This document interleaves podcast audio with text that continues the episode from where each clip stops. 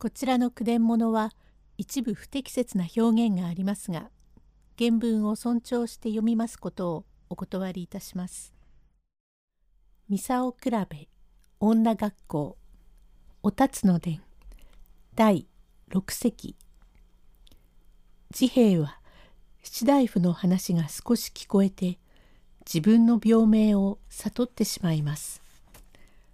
用語解説片倉閣僚江戸時代の3回。自服をまたがん。家の入り口をまたがないということ。おたつ。どうかその針のお領事はごめん遊ばして。七大夫。そんなわからんことを言ってもいかん。治らんではしようがないから。一か八かという領事をするより他にしようがないじゃないか。亭主を大事だと思うならばお前はそばに見ているのは嫌なら次の間にいてもよいがその何だとね肉の腐ったところは明かりで見るとわかるそうだ。腐ったところへ焼き針を突っ込んでも痛くないそうだ。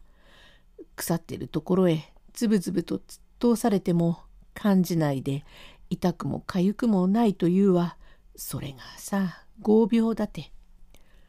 どうぞご勘弁を。ご勘弁たってそんなわけには参りません。もう私は頼んじまったから明日12本の針を持ってくるとよ。はいはい。どうもお前はいちいち私の言うことを逆らう。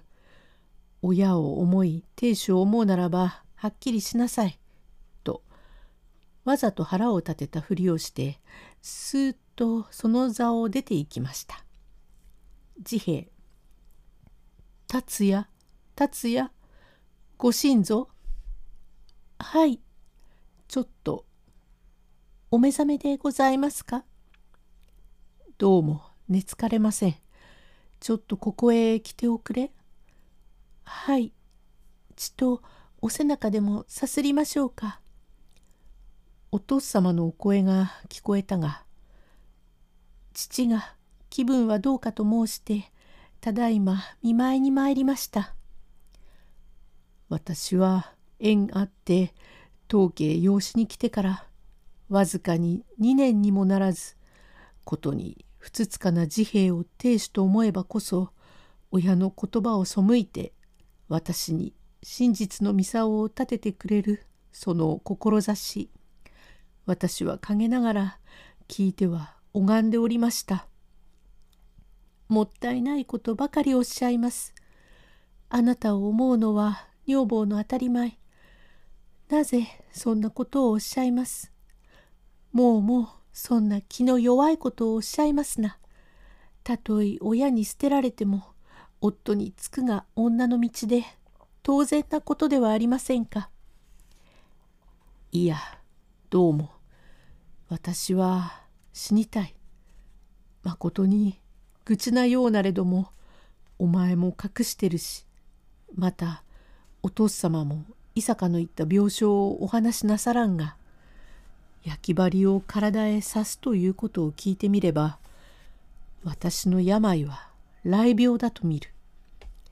片倉閣僚の売礼新書の中に焼き針を刺すということがあったのを私はいっぺん見たことがあるが武士の家に生まれながらかかる悪質を欲して変装でもいたせば鈴木の亀を汚す通りかような合病を持って生まれたはこの治兵衛の因果それに連れ添う女房のお前にまでこの合病が移りでもするか。また子供ができれば子供は皆筋を引くということも聞いているから私は自殺いたして相果てようといたしておりますがここで自殺してはなおさら鈴木の亀へ触ることであるから私は明日その焼き針で領事をする時に焼き針で突き殺されて死にたい。さすれば病によって死んだのゆえに何も司祭はない。もとより実家へ帰る進呈はない。私は遠藤の家へ生まれたものだが、ママ母が自分の娘へ養子をいたしたので、帰ることもできんような他人になってるから、二度と再び自腹をまたがんと言い張って出た治兵衛、いかなれば核のごとき合病に取りつかれたかと思えば心外だが、他に致し方がないから、これからはどうぞお前も私のそばへ寄らんようにしてください。明日その焼き針で突き通されて死んだ後ではお父様のおぼし飯にかなうような養子をして鈴木の家名を相続してください。そうして時々思い出したらば念仏なりと題目なりと唱えてください。私はもう覚悟をしたから何も言ってくれるな。はい。しかし焼き針の領事は私がどこまでも言い張り命にかけても決してさようなことはいたさせませんから、あなたもそんな狭いお心を出してくだされては困ります。私がついておりますから、しっかり遊ばしませ。あなたの病気の治らんことはありません。塩釜様へ心眼をかけておりますから。いやいや、なかなか治らん。とてもいかんによって、どうぞ諦めて、もうとや子を言ってくれるな。